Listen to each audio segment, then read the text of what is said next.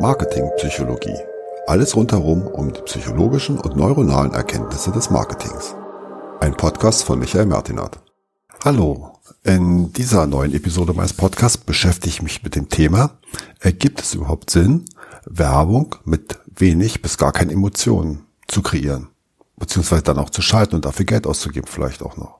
Wir wissen alle, das Spiel mit den Emotionen ist ein wesentlicher Bestandteil einer Werbestrategie und noch ein viel größerer Bestandteil einer gesamten Markenstrategie. Also für den Markenaufbau sind Emotionen essentiell. Das heißt, kann es aber trotzdem Sinn ergeben, Werbung beispielsweise mit sehr wenig Emotionen zu schalten.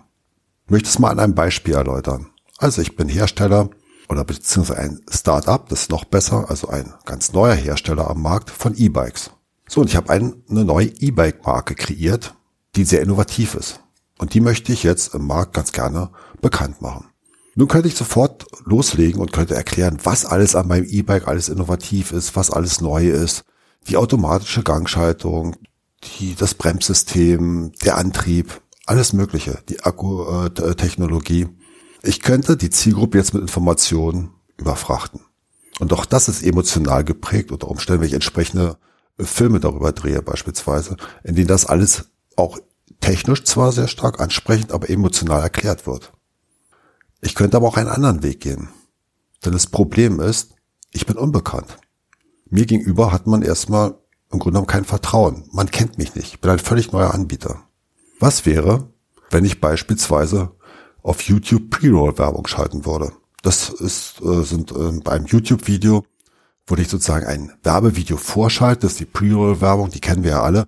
Die kann man nach fünf Sekunden überspringen, wenn man, wenn sie einen nicht interessiert, oder man muss sich bis zum Schluss anschauen. Ich würde beispielsweise sagen, ich würde auf YouTube für dieses E-Bike erstmal Pre-Roll-Werbung schalten, die man nicht überspringen kann, die aber sehr kurz ist, damit keine Abneigung, also keine Reaktanz, keine Abwehrhaltung gegen mein Produkt entsteht. Kennen wir ja auch, wenn es ewig lange dauert, diese Pre-Roll-Werbung und hört überhaupt nicht auf, dann nervt es.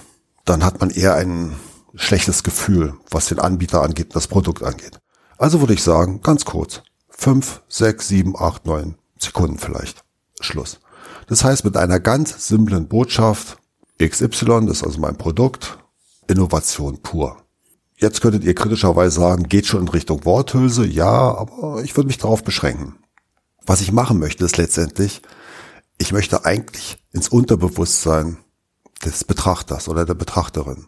Das heißt, das könnte ich nur unterstützen, beispielsweise durch Plakatwerbung, oder ich könnte Online-Display-Werbung machen, immer mit den zwei Worten Innovation pur. Und selbstverständlich die Abbildung meines E-Bikes und, was ganz wichtig ist, den Namen, die Marke meines E-Bikes.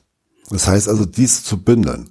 Das heißt, es muss wahrgenommen werden, wie heißt das Teil, was ist es und was verspricht es an sich. Und ich will ja erstmal auch gar nicht verkaufen. Ich werde auch mit diesen Anzeigen oder mit der Pre-Roll-Werbung auf YouTube oder mit der Plakatwerbung ich werde höchstwahrscheinlich nicht ein einziges Fahrrad dort verkaufen. Aber ich komme erstmal in das Unterbewusstsein der Zielgruppe rein. Der Vorteil ist, dass ich damit ein gewisses Maß an Sicherheit schaffe. Ich schaffe damit Vertrauen. Jetzt könnt ihr sagen, naja, Moment mal, bloß weil du dich da erwähnst oder weil du das Fahrrad dazu sehen ist, ist doch noch kein Vertrauensprozess. Doch, im Grunde genommen auch beispielsweise Einzelkämpferin oder Einzelkämpfer, beispielsweise Designerin, eine Designerin oder ein Fotograf möchte sich vermarkten. Ihr müsst euch vorstellen, wenn ihr jetzt beispielsweise zu einem Unternehmen kommt und ihr bewerbt euch auf einen Auftrag hin, der Werbung ein Pitch ist also was ähnliches. Jetzt kommen beispielsweise äh, zwei Konkurrenten oder drei Konkurrenten und von zwei hat man noch nie was gesehen. Das Gesicht ist auch nicht bekannt. Aber dem Unternehmen ist die eine Fotografin bekannt, weil man hat sie schon mal gesehen beispielsweise. Das heißt also in der Presse oder vielleicht wurde über sie berichtet Vielleicht hat man sie auch nur ganz kurz wahrgenommen. Man kennt auf jeden Fall das Gesicht. Und sie hat bessere Chancen bei dem Rennen. Alleine, weil ihr Gesicht schon mal gesehen wurde. Und genauso geht es auch mit Marken. Das heißt also, wenn ich völlig unbekannt bin, habe ich einen sehr schlechten Start. Wenn man aber schon mal das Gesicht der Marke kennt, dann hat es sozusagen, hat man schon einen Vertrauensbonus erwirkt und es schafft Sicherheit. Und diese Prozesse spielen sich im Unterbewusstsein ab. Die ganze Sache hat aber auch einen Nachteil, nicht nur Vorteile. Denn diese Tatsache ist selbstständig nicht abrufbar. Das heißt also beispielsweise, wenn die potenzielle Konsumentin jetzt beispielsweise morgen sich ein E-Bike kaufen möchte und sich überlegt, welches E-Bike kaufe ich eigentlich, dann wird sie mit an Sicherheit grenzender Wahrscheinlichkeit nicht auf meine Marke kommen. Also selbstständig. Also ich werde nicht in den Entscheidungsprozess mit hineingenommen. Das ist definitiv ein Nachteil. Das heißt letztendlich, ich muss danach triggern. Es äh, benötigt da äh, dazu einen Impuls, der äh, jetzt wiederum sozusagen das auslöst, dass die Konsumentin sagt, okay, dieses E-Bike könnte für mich interessant sein. Solche Impulse können völlig unterschiedlich aussehen. Zum Beispiel ein Impuls kann sein, ganz primitiv, sie geht in den Fahrradladen, das Fahrrad steht richtig schön präsent da. Also das heißt dementsprechend auch schon in der vordersten Reihe am besten, nicht ganz weit hinten irgendwo vergraben. Ja, wenn wir dafür sorgen, dass wir das vielleicht schaffen, dann ist das schon mal ein Impuls. Es kann aber auch sein, beispielsweise, heutzutage kauft man Fahrräder im Internet, oder nicht immer, aber sehr häufig, dass ich einfach sehe, durch Sponsoring beispielsweise, dass ich auf die erste Seite des Shops gelagert, also beispielsweise auf die Hauptseite, wo die neuesten Fahrräder vorgestellt werden.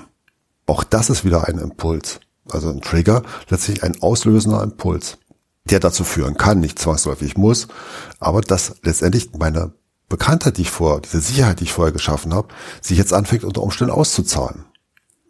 Ich kann jetzt auch mit weiteren Informationen kommen, Blogbeiträge beispielsweise schreiben, die einen höheren Informationsgehalt haben. Auch das geht beispielsweise. Und was ganz wichtig ist, wenn wir beispielsweise zu Journalisten Kontakt ausnehmen, aufnehmen aus der Fachpresse, werden wir auch alleine, dass wir diese relativ emotionslose Werbung geschaltet haben, letztendlich schon einen Sicherheitsvorsprung haben. Das heißt, ein Vertrauensvorsprung. Man hat uns schon mal gesehen. Ansonsten hat man wirklich keine Lust, über uns zu berichten. Aber wenn man mehrfach über uns gestolpert ist, mal auf dem Plakat gesehen, mal in der Pre-Roll-Werbung, mal Display, Online-Display-Werbung, habe ich auch bei Journalisten schon wieder einen ganz anderen Gesprächseinstieg. Und somit kann es wirklich sein, dass Werbung mit wenig Emotion im Vorfeld, im Vorfeld wohlgemerkt, Sinn ergibt. Aber wie gesagt, danach müssen wir uns Mühe geben, dass wir letztendlich den auslösenden Impuls setzen. Also abschließend kann gesagt werden, ja, man kann emotionsarme Werbung schalten, das kann auch wirtschaftlich Sinn ergeben, aber halt nicht alleine. So, das war's auch schon mit dieser Episode. Ich hoffe, ihr habt so viel Spaß gehabt wie ich daran und ja, es würde mich freuen, wenn ihr bei der nächsten Episode wieder reinhört. Also bis dann. Ciao, ciao.